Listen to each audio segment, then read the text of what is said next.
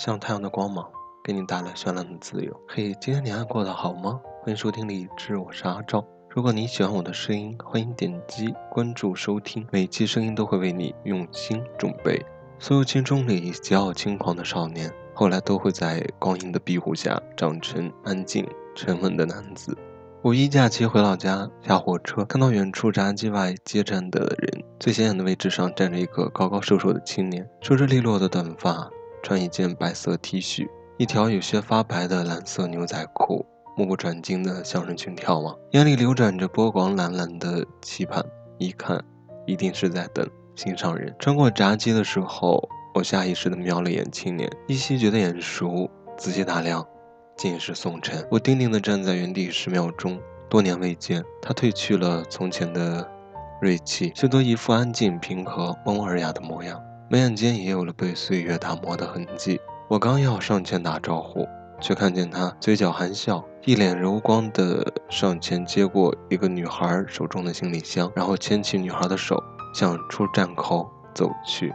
宋晨是在初二的时候从外地转学到我们班上。从一开始，他就是我们这些小县城里的异类。小小年纪就把头发梳得锃亮，不爱说话，见着老师也从不礼貌的问好，总是不分上下课的听流行音乐。放学后，他也不像我们一样直接回家，而是去网吧打游戏。因此，宋城在班里很受排挤，大家都说他是坏学生，没人愿意和他在一起做。家长们也怕自己的孩子和他学坏，叮嘱孩子远离他。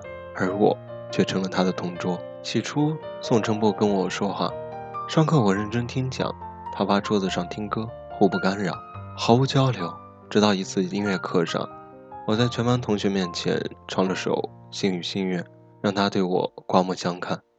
从此，我成了宋城在班里唯一的朋友。偶尔他不去网吧打游戏的时候，也会跟我一起放学回家。那一年。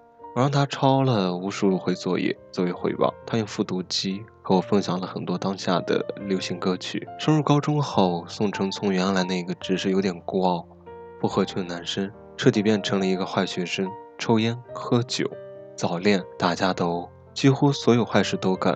有青春期的叛逆，也有他父母无休止争吵对他的影响。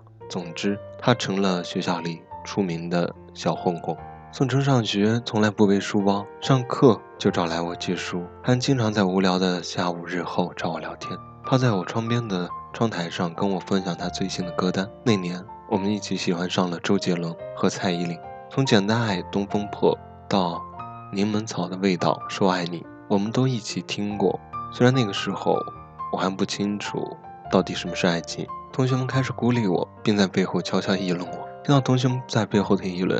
我怒气冲冲地跑到实验室屋后的角落，把正在吸烟的宋晨拽了出来。你看你现在这样子，和流氓有什么区别？因为你，我的同学都开始疏远我、议论我。听到这些的时候，他的一脸色有一些难看，但我依旧没有停下来。最后甩了一句：“我不想再看见你。”然后转身走了。宋晨一直站在我身后，没有说话。转角的时候。我看到他在夕阳的余晖下用力踹着身旁那棵老槐树。第二天，宋晨把借我的英语书还回来，他再也没有找过我。他并不是因为我的训斥而改变了什么，反而变本加厉。高三那年，宋城和学校里最美的女孩宋菲菲在一起，俊男美女的恋爱让人人尽皆知。夕阳下，宋菲菲在宋城的摩托上长发飞扬的画面，不知让多少女人。心生羡艳，甚至让之前追宋菲菲不成的社会青年阿强也看红了眼。高考倒计时只剩四十多天的时候，我突发了急性阑尾炎，每天抽时间去学校附近的诊所挂点滴。有天中午，我从诊所回来，教室里一个人都没有，我一个人坐在空荡荡的教室，直到上课铃响了，才见大家纷纷走回来。你们干嘛去了？怎么都出去了？我一脸疑惑地问同桌阿强带几个人来找宋晨，然后两个人打起来了。那个下午，我一个字都没有听见，一直想宋晨会不会有事。听说打得很严重，制止不了。直到警察来了，他们才住手。几天后，我在街上看到宋晨的时候，他的额头沾着纱布，上嘴唇是肿着的，身上随处青一件紫一块的伤痕。你怎么样？没事儿，都是皮外伤，没伤筋动骨。那是我们时隔两年后的第一次对话，并没有因为两年联系而显得生疏，一切显得很自然，就像昨天我们还在闲聊一样。当年这件事情在我们县城传得沸沸扬扬，有一个帮宋城打架的同学胳膊被阿强用刀砍伤，一时间学校的名声被传得很烂。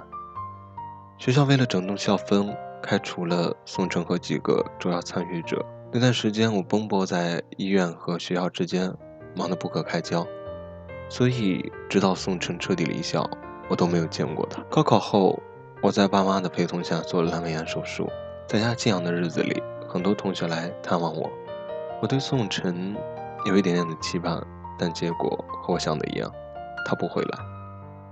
我甚至连他在哪里都不知道。